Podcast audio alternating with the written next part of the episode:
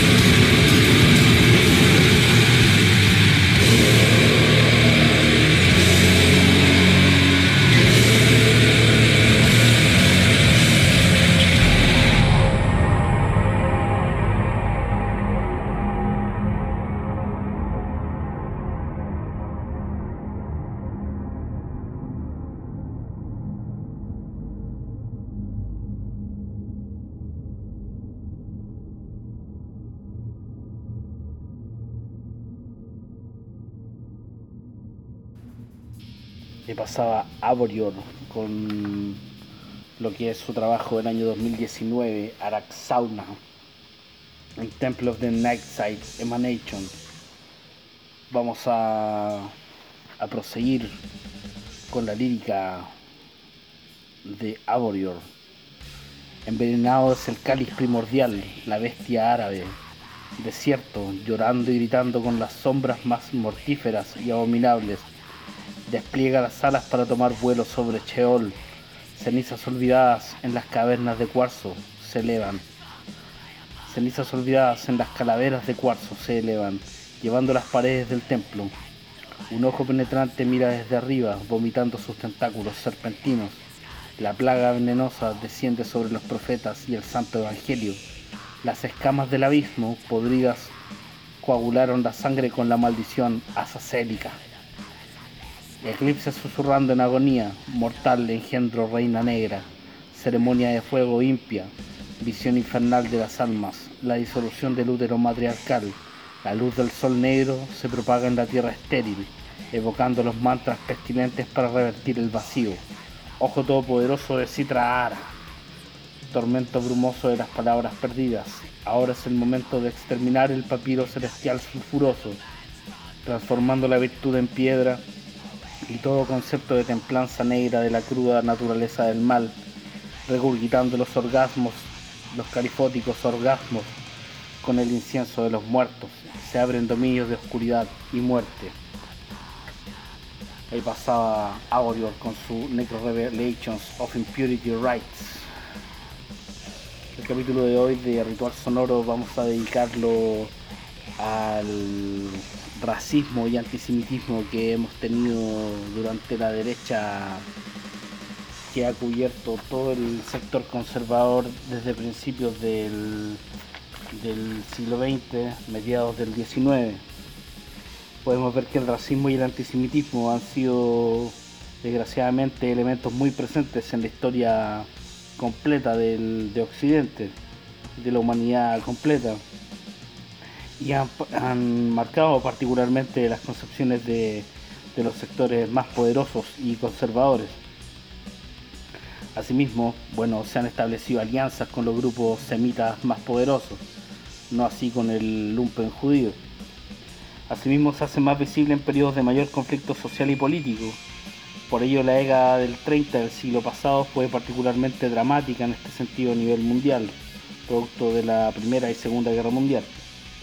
Mucho menos conocidos como estas tendencias se desarrollaron también eh, fuertemente en los sectores más conservadores de Chile. No se sabe mucho del tema, es parte como de una historia desconocida que habita en nuestro país. Eh, en esta materia, el zar de las finanzas del gobierno de Alessandro Palma y candidato presidencial de la derecha del 38, Gustavo Ross Santa María, quien unía un feroz clasismo y racismo, eh, así al descalificar la idea de establecer un salario mínimo, por ejemplo, siendo que los trabajadores chilenos eran culturalmente incapaces de utilizar una remuneración más elevada, sino en el alcohol, se escudaban lo siguiente hay una experiencia notable, decía Gustavo Ross, Santa María. Hay una experiencia notable hecha en los pueblos del norte de África, de raza hermana de los del sur de España, que colonizaron nuestras Américas. No se logró con aumentos de salario, un mayor trabajo ni un mejor estándar de vida. Todo se iba en flojera, proporcional al mejor salario y en vicios usuales. Entonces los gobiernos metropolitanos acudieron al látigo, fuertes impuestos, salarios mínimos, necesidades a la vista. Esto ha traído ese formidable norte de África actual. El remedio estaría en poder gastar mil millones de pesos en una tupida inmigración blanca. Se habla de la escuela, palabras, sermones, ideas. Poco adentran en la vida, se necesita una medida biológica, traer trabajadores de costumbres recias y eficaces, y entroncarlos en el trabajo y en la sangre, con este pueblo que tan excelentes cualidades tiene por otra parte. Eso es lo que decía Gustavo Ross en 1935 para el diario El Mercurio, dejando entrever más o menos dejando entrever más o menos cuál era el perfil racial que buscaba satisfacer los intereses de la élite chilena, una élite blanca y con características eh, raciales eh, prominentemente, por qué no decirlo, arias, con vísperas de un prusianismo en, en nuestros ejércitos y en una elite que quería fortalecer sobre todo el exterminio indígena en ese periodo. Peor aún, el generalísimo de su campaña, el liberal aislado de Rasurin Lascano, poco antes de la elección cuestionaba un, un proletariado listo para devorar a su propia prole en su furia enseguecida y una clase social que no se caracteriza por función elevada alguna del espíritu, pero en cambio blasona el instinto animal de la reproducción. No es el tigre, el chacal o la hiena que respeta a sus congéneres, sino un ser monstruoso que escapara que escapará a la imaginación de Dante para hacer más tétrico su infierno y que soporta nuestro siglo como la peor de sus pruebas. Asimismo, el ex intendente en Santiago, Alberto Maquena Supercasó, señalaba que para fundar nuestro futuro desarrollo sobre bases sólidas, debemos inyectar en nuestro organismo nacional la sangre de razas superiores, introduciendo el abono fecundante de buenas razas europeas por cierto, dicho racismo se orientaba eh, especialmente a nuestros pueblos indígenas. Así el ex canciller Ernesto Barros Jarpa expresaba, nuestros 4 millones y medio de habitantes, con la excepción de un núcleo infinitesimal de población indígena, son todos de raza blanca y nuestra civilización ha sido comparada favorablemente con las grandes potencias del mundo en lo que dice relación con el desarrollo económico y cultural. Así podemos notar los ejes racistas de nuestra élite chilena. Ahora vamos con una, una banda nacional, se llama Ermitaño, con un trabajo del año 2018 del, del disco ceremonial del mismo año y el tema se llama Sangre en Ritual Sonoro. Aquí seguimos avanzando.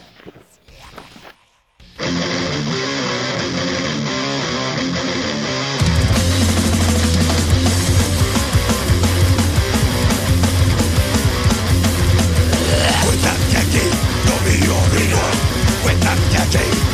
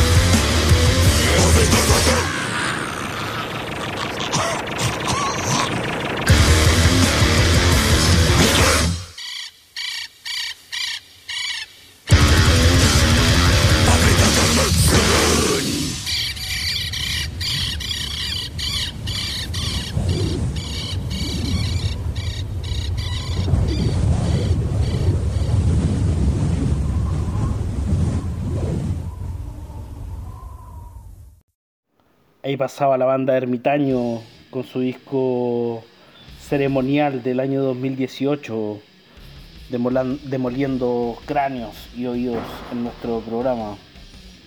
Continuamos haciendo revisión de lo que es el notable progreso del racismo en nuestra élite chilena. Notable era el hecho de que también los negros, los árabes y los indios, aparte de nuestro pueblo mapuche, fuesen considerados absolutamente inferiores por esta oligarquía. Chocante expresión de ello fue la primera plana casi completa de un ejemplar del Mercurio de marzo de 1930, de, 1930 que reproducía un artículo de un doctor, Isidoro Egosgue, titulado ¿Podrán los negros llegar a ser blancos? Esto se refería al descubrimiento sorprendente de un sabio francés, el doctor Small, gracias al cual sería posible.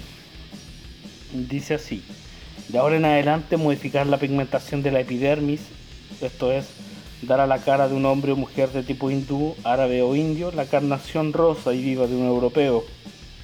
En el fondo, nada es tan aflictivo como el espectáculo desolador de la desigualdad nativa de los hombres. Tal Raja hindú sea el más rico del mundo, reinando sobre millones de vasallos, será siempre entre los blancos un hombre de segunda zona, constantemente expuesto a observaciones desagradables o discretamente irónicas, haga lo que haga, nadie lo tomará realmente en serio, nos decía el doctor Small. Es decir, el doctor Egosgi citado, citando al doctor Small. Así, bueno, continuamos con, con lo que son las aberraciones en el pensamiento de la élite chilena. El Mercurio reseñaba el artículo señalando que la gente de color negro, que tanto desprecio ha debido soportar, podría, según las teorías que aparecen en este artículo, hacer desaparecer de su cuerpo el fatídico color hasta obtener una piel completamente blanca. Asimismo, luego el artículo agrega, los lectores que deseen comunicarse con el Dr. Small pueden escribirle a su consulta 53 en la Rue de Moncey en París. Este racismo se expresaba igualmente en la Cámara de Diputados, así frente a las expresiones del diputado César Godoy, que hacía mención a las tropas africanas, italianas, alemanas y portuguesas que habían ayudado a Franco en la Guerra Civil Española. El diputado conservador Julio Pereira le contestó, si hubiera sido africanos, habría estado usted allá, a lo que Godoy le replica. En esta interrupción está retratado de cuerpo entero el clásico pijecito que nos ve en esta lucha ya ni siquiera una cuestión social, sino de pigmentos. A juicio de él, los que no tenemos sangre azul ni nacimos en cuna de oro, no somos dignos de estar aquí pero sobre todo la derecha expresó en la época un fuerte antisemitismo con connotaciones ideológicas similares a las del nazismo. De este modo el Mercurio acogió un largo artículo de José Miguel Echeñique Gandarillas, Semitas y Antisemitas, que defendía el antisemitismo, concluyendo que aquel no se justificaba en el odio a la religión judía, sino a que, decía Gandarillas, el cristiano le teme porque la historia no es favorable para la raza judía, cuando se consignan en ella los hechos ejecutados por algunos de sus hijos cuando intentan llegar a la dominación de los pueblos. En la Revolución Española han aparecido judíos entre los peores elementos de la destrucción y han sido los hijos de los antiguos conversos los organizadores más o menos ocultos de la caída del régimen anterior, la monarquía. Así vemos como estas pugnas de poder van convirtiéndose en íconos de desarrollo de racismo y antisemitismo. Vamos ahora con un gran tema de una banda nacional con su disco, con la banda Condenados, con su disco del año 2011, A Painful Journey into Nil y con el tema Las puertas de la catedral.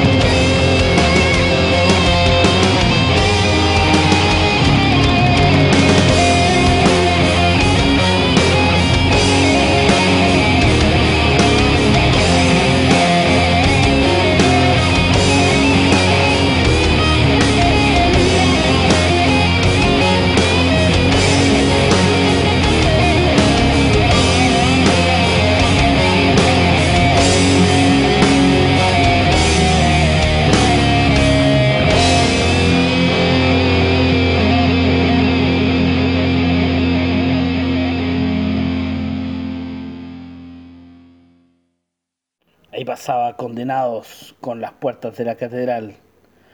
La letra de Condenados dice lo siguiente, las puertas de la catedral se abren de par en par y las campanas anuncian el fin de la humanidad. Los pecadores se arrepienten, otros combaten por Satán, otros tocados por la muerte salen del foso sepulcral. Angustia, desesperación y dolor sufrirán todos por igual, sin perdón. Un Dios demente pagará su error y al hombre aniquilará. Perdición, Ahí pasaba la letra de Condenados de su disco Painful Journey into York. Continuamos pasando revisión de las atrocidades y aberraciones del pensamiento de nuestra derecha chilena. En la actual ciencia moderna se agregaba en el mercurio en el Mercurio de 1936 se agregaba, la ciencia moderna enseña a los gobernantes a proteger el trabajo contra la explotación del parasitario que vive comerciando con el trabajo ajeno. Ese es el secreto de la unidad alemana y de la unidad italiana. Debemos deplorar que las democracias hayan abandonado ese camino amplio para continuar vegetando en los pantanos del parlamentarismo y del sufragio universal. Los reyes católicos fueron los antecesores de Mussolini y de los pocos gobiernos fuertes y respetuosos del interés nacional de nuestra desgraciada época. El antisemitismo no tiene el carácter de las guerras religiosas del siglo XVI. Es una lucha económica que ha sido calificada de previsora en los países en que ha tomado cuerpo para detener el dominio de los judíos en la banca, en la industria pasiva y en el comercio. Finalmente nos encontramos frente a una casta económica, sacerdotal y con vistas de un conservadurismo de índole mayor. Veremos hoy en día que el judaísmo y el cristianismo van cumpliendo el mismo rol. Finalmente son las derechas eh, económicas y con acervos religiosos muy potentes y con una gran influencia en la masa de la población. Vemos el judaísmo hoy en día entrometerse en todos los asuntos de la política, en todos los asuntos económicos. Son dueños de lo que vendría siendo la economía mundial y es uno de los antecesores del, poder económico de los totalitarismos más cercanos. Eh, vemos que para el judaísmo el, nazismo fue solamente parte como de una justificación para las nuevas para las nuevas ejecuciones de su propia hegemonía. Por otro lado, eh, bueno, también tenemos a, la Iglesia Católica, eh, entonces ultraconservadora, asociado al fascismo italiano, a Franco y también unificado al, al, nazismo. Vemos todos estos elementos como convergen, aunque parecen ser muy disímiles, pero finalmente todo apunta hacia una derecha que se va eh, se va permeando de distintos colores y matices y finalmente el, eje de esta abyección es el mismo citamos la revista católica eh, que planteaba en el periodo de 1936, la revista de la Universidad Católica, dice lo siguiente, todo el mundo sabe que los judíos forman una raza internacional que tiene su religión peculiar y que niega la mesianidad y la divinidad de Jesucristo. Y sueña con su Mesías temporal y poderoso que les ha de dar el imperio del mundo. Todo el mundo sabe finalmente que bajo secretos juramentados dirigen su política para alcanzar su predominio sobre todos los países y borrar la civilización cristiana. Habría que ser selenitas para no ver que los jefes de las repúblicas soviéticas son judíos, para no advertir que las logias del mundo masónico son los vigilados instrumentos del judaísmo, que los grandes banqueros, que las empresas cablegráficas, que la gran prensa europea y norteamericana, en fin, tienen el sello de estos ricos y astutos circunciosos. Entre nosotros su colonia crece día a día, tiene sus periódicos, Mundo Judío por ejemplo, tienen su federación sionista y sus congresos, tienen sinagogas y un instituto hebreo subvencionado por el Estado. En otro artículo de la misma revista también señalaban como en España estamos también nosotros amenazados de comunismo. No nos echemos tierra a los ojos, las doctrinas marxistas desde hace tiempo se han filtrado en el pueblo urbano y rural por la prensa y las escuelas primarias, en las grandes ciudades y especialmente por el teatro, las asambleas, las revistas judías y soviéticas y por las concomitancias políticas de los partidos llamados también aquí Frente Popular. También en la Cámara de Diputados, reveladoramente en un debate con alusiones a España, surgieron expresiones antisemitas, casi luego de que Marcos Chamudes, comunista de origen judío, dijera que la oligarquía chilena podría aceptar ayuda extranjera como Franco, el diputado liberal Eduardo Moore, señaló. Su señoría sabe que a Chile difícilmente vienen extranjeros, llegan a veces migrantes judíos y como su señoría sabe, no son valientes, a lo que Chamudes replicó. Los judíos han tenido una destacada actuación en la historia del país y sus descendientes se encuentran entre la propia aristocracia chilena. Y Moore contrarreplicó, claro, si hay gente muy activa, gente muy entrometida. A su vez en el Senado, el conservador Maximiano Errázuriz Valdés se manifestó en contra de la entrada de judíos a Chile pese a la abierta persecución que sufrían de los nazis. Hablando de los judíos, debo declarar que siempre he hecho profesión de combatir el antisemitismo y condeno de todo corazón el cruel tratamiento que hoy reciben en Alemania, para luego agregar que se oponía a la entrada de más judíos a Chile porque son los judíos mismos quienes se encargan de crear problemas ahí donde previamente no los hay. Me alarma que pueda llegar un número excesivo y que con el andar de los años pueda esto llegar a convertirse en el serio problema que hoy existe en otros países. A este respecto, claramente, la derecha chilena no solo mostró indiferencia frente a la creciente persecución nazi, sino que además no enfrió en absoluto su entusiasmo por el nazifascismo. De partida, ni sus partidos políticos ni su prensa efectuaron la menor crítica a las discriminatorias leyes de Nuremberg aprobadas por el régimen nazi el 15 de septiembre de 1935. Por medio de ellas se privó a los judíos de la ciudadanía alemana, convirtiéndolos en súbditos, además de prohibirles casarse con no judíos y tener empleadas de hogar arias de menos de 35 años. Más o menos es este el panorama donde se va debatiendo todo lo que es em, el antisemitismo de nuestra élite, que finalmente se, se hace ciertas eh, conglomeraciones con, con el judaísmo, ahí posteriormente se abre el diálogo y son los economistas los que finalmente terminan decidiendo acerca de, del destino y futuro de los judíos en el país y, su influencia finalmente en el mercado mundial. Eh, la reacción que hay en Chile frente a la tristemente célebre Noche de los Cristales Rotos del 9 de noviembre del 38. En ella se destruyeron casi todas las sinagogas de Alemania y Austria y más de 7.000 comercios judíos. Además se mató a casi un centenar de ellos y comenzó la última fase de deportaciones internacionales y internación en campos de concentración, despojos y prohibiciones previas a la solución final decretada a comienzos del 42. Eso es el panorama que había en Chile desde la, desde la élite más conservadora, desde una oligarquía terrateniente a la cual nos hemos referido en programas anteriores.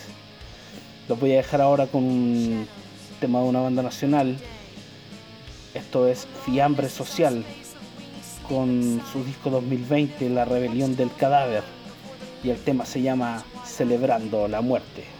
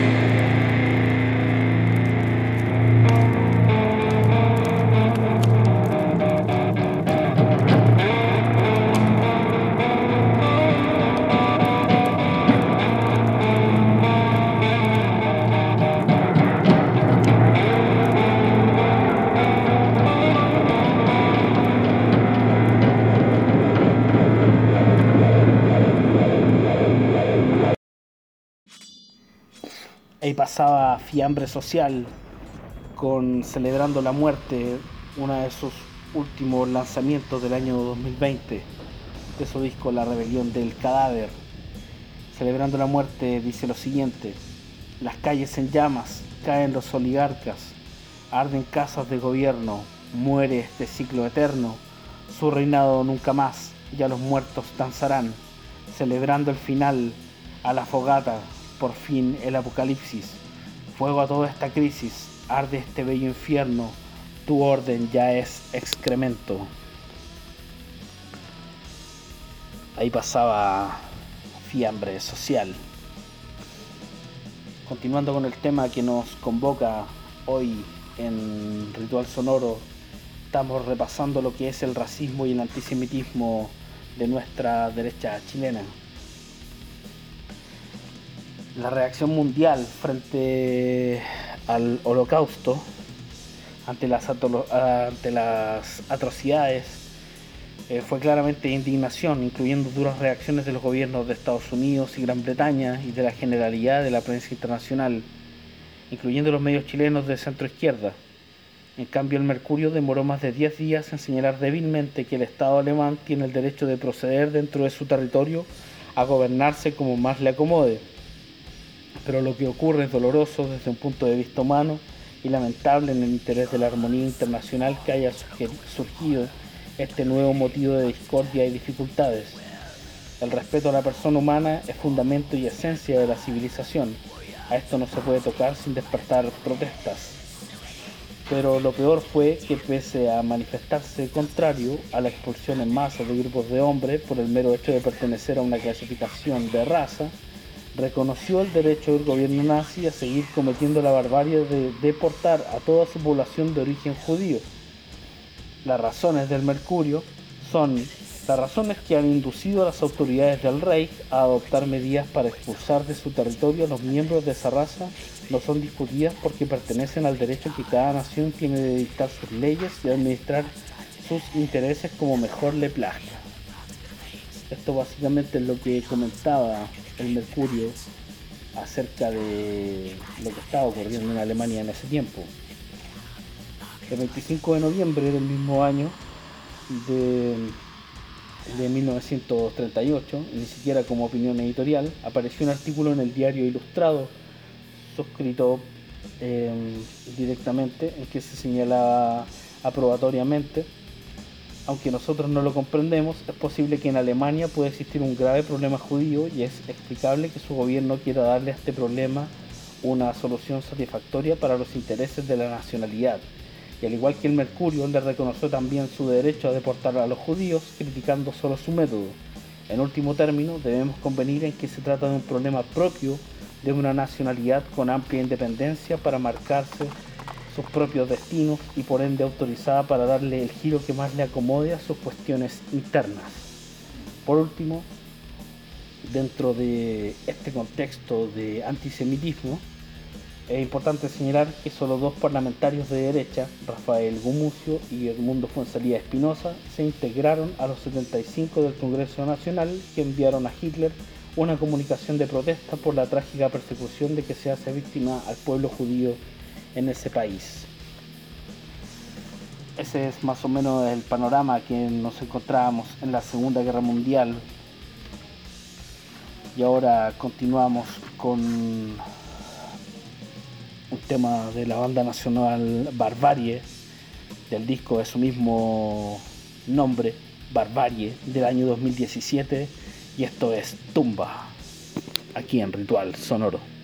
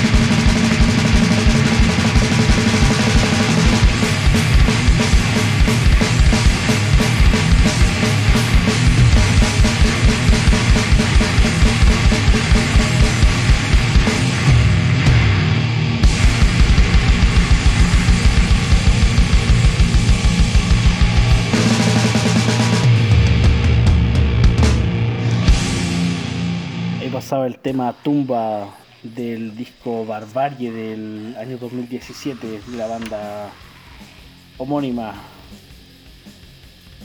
Excelente trabajo de Barbarie. La letra de Tumba dice lo siguiente, esta batalla carnaza, esta batalla no para y va a quedar la cagá si nunca cambia nada. Oñuque Mapu se levanta o la tumba serás sangre de la tierra, mi H arroja en llamas, que va a quedar la cagá si nunca cambia nada. Oñu que Mapu se levanta, o la tumba serás. El indio batalla siempre igual, peleando al negocio del mal, por la muerte de su lugar, que no llegará a su final. Eso es tumba. Continuamos en el periodo de 1930 en Chile, producto de todo lo que es este racismo y antisemitismo, claramente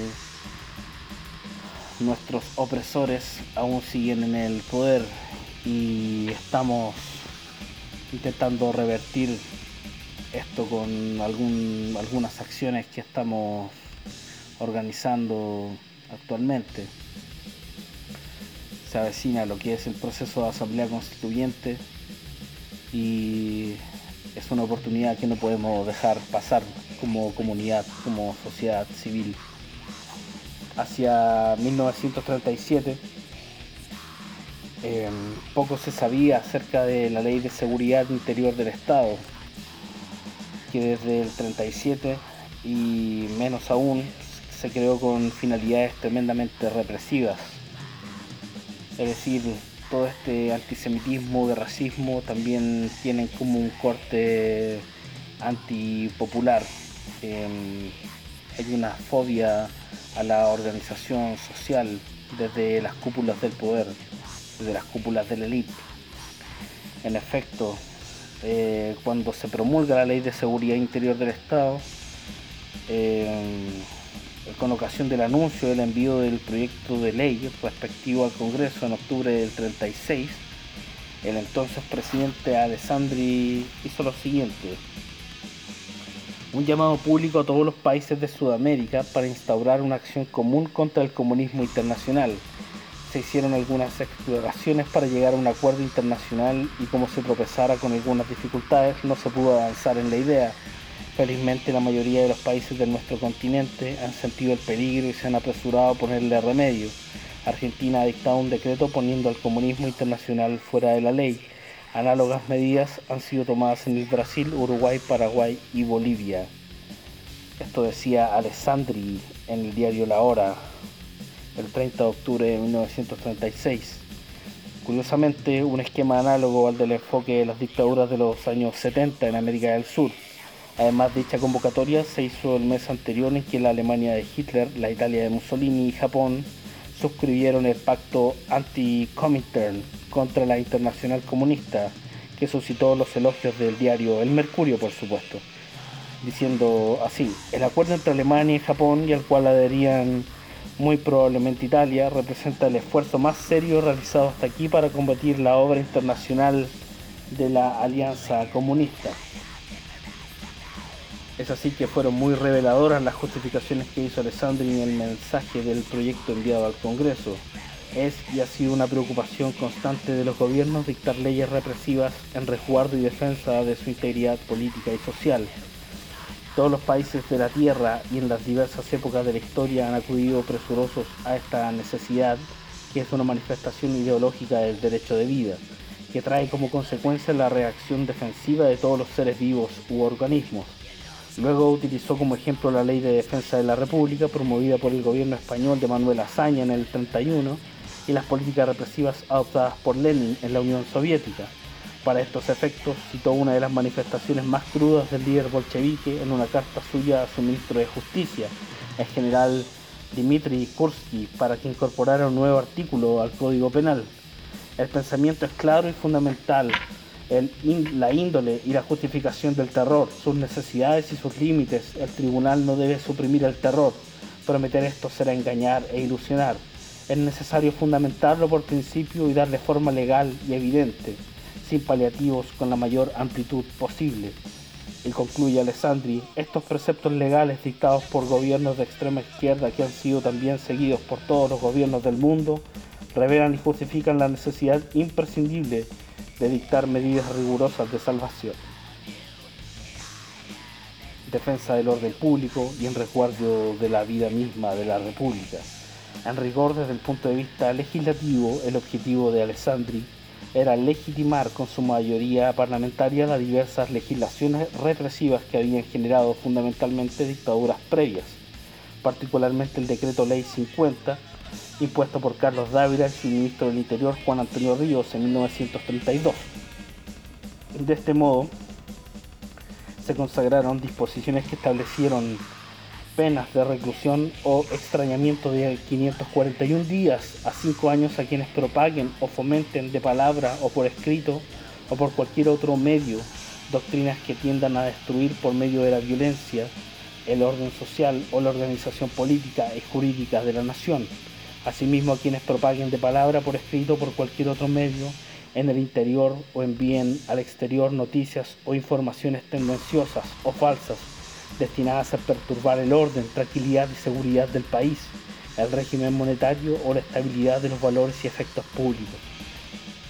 Por otro lado, se consagraron disposiciones que establecieron penas de reclusión, relegación o extrañamiento a quienes ultrajen públicamente el nombre, bandera o escudo de la nación, o en igual forma cometan los delitos de calumnia, injuria, atentados o desacatos en contra del presidente de la República y de los ministros de Estado, sea o no con motivo de sus funciones públicas, a lo cual se cita nuevamente la ley, promuevan o estipulen y mantengan huelgas con violación de las disposiciones legales que las rigen y destinadas a subvertir el orden público, no podrán declararse en huelga ni suspender sus labores en ningún caso los empleados u obreros que presten sus servicios al Estado, a las municipalidades o que pertenezcan a empresas fiscales o empresas semifiscales o particulares que tengan a su cargo servicios públicos.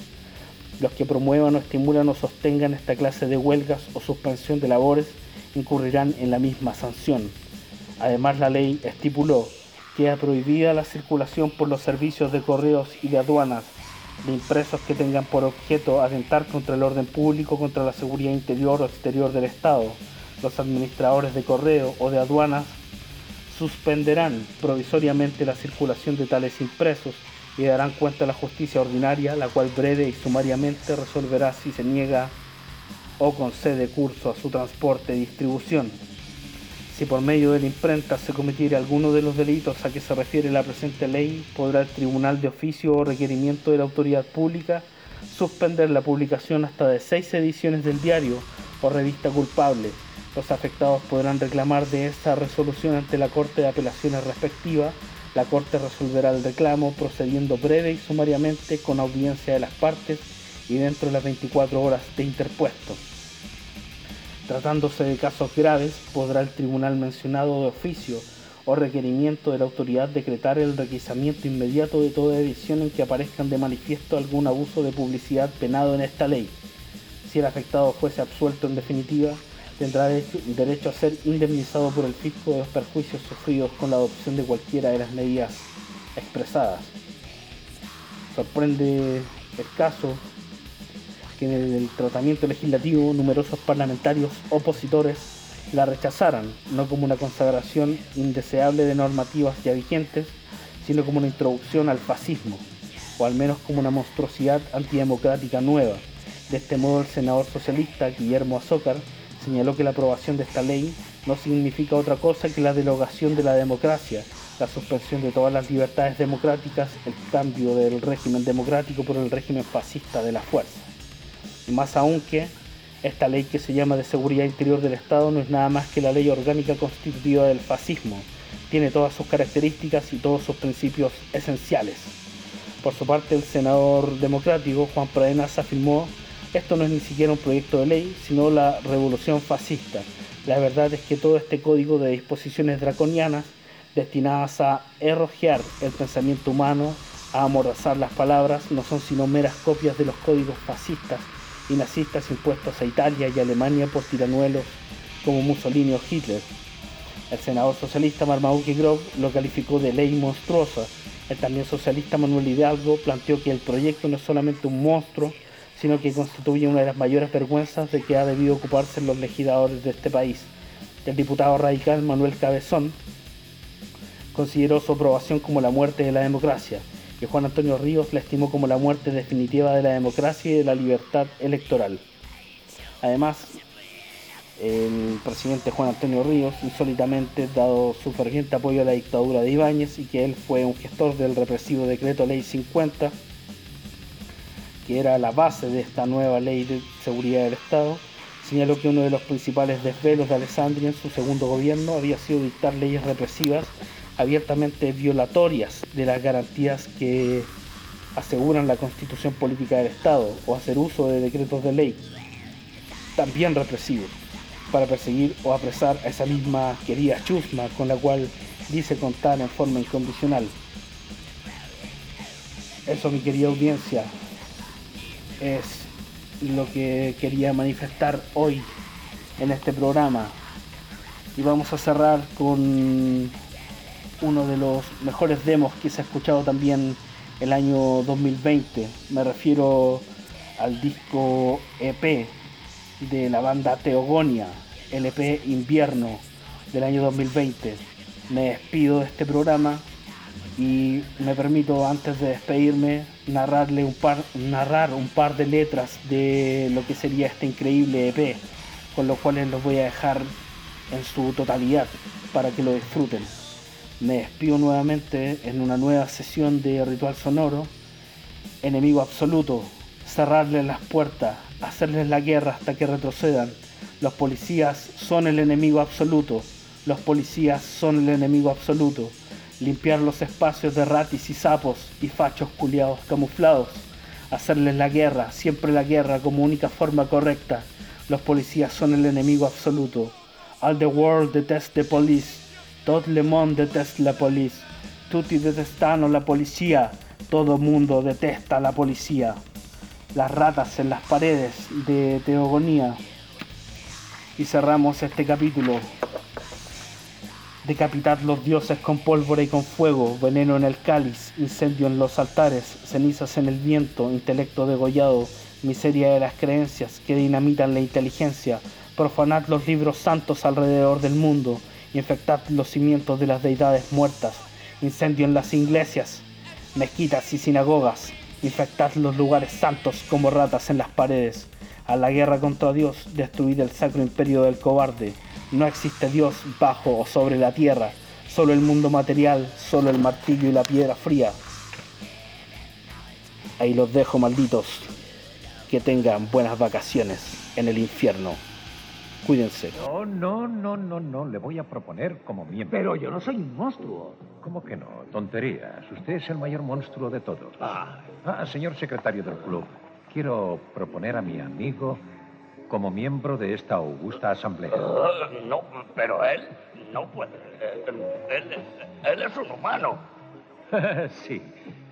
Pero ¿acaso podemos llamar a este un verdadero club de monstruos si no contamos entre nuestros miembros con un solo ser de la raza humana? Tontería. ¿Qué sabe hacer él? ¿Qué es lo que puede hacer? ¿Qué es lo que puede hacer? Durante los últimos 60 años, los humanos han exterminado a más de 150 millones de seres de su propia especie. No se han ahorrado esfuerzo alguno para alcanzar esa astronómica cifra y los métodos que han utilizado deben provocar nuestra mayor admiración. Como todos sabéis muy bien, los humanos empezaron con ciertas desventajas muy serias, pero las superaron con maravilloso ingenio no teniendo colmillos, ni garras, ni siquiera un silbido que mereciera la pena, inventaron armas, tanques, bombas y aviones, y campos de exterminio, gas venenoso, dagas y espadas, bayonetas, trampas, bombas atómicas, misiles voladores, submarinos, barcos de guerra, transportes aéreos y automóviles. Eh, incluso han perfeccionado un proceso por el cual pueden difundir una enfermedad letal en cualquier parte de este planeta. Por no hablar, claro, del poder nuclear. Durante su corta historia, ya lo sabéis, los humanos han dado muerte a otros humanos, quemándolos, colgándolos, decapitándolos, estrangulándolos, electrocutándolos, fusilándolos, ahogándolos, aplastándolos, torturándolos, destripándolos. y con otros innumerables métodos que revolverían los delicados estómagos de esta augusta asamblea. Mm, jamás me había dado cuenta de que tenían tanto talento. No nos gusta presumir. Yo secundo la propuesta. Un miembro de una raza con tanto talento solo puede dar buena reputación a un club de monstruos como este. Maestro, para celebrar como es debido la entrada de un nuevo miembro, podemos oír nuestra canción.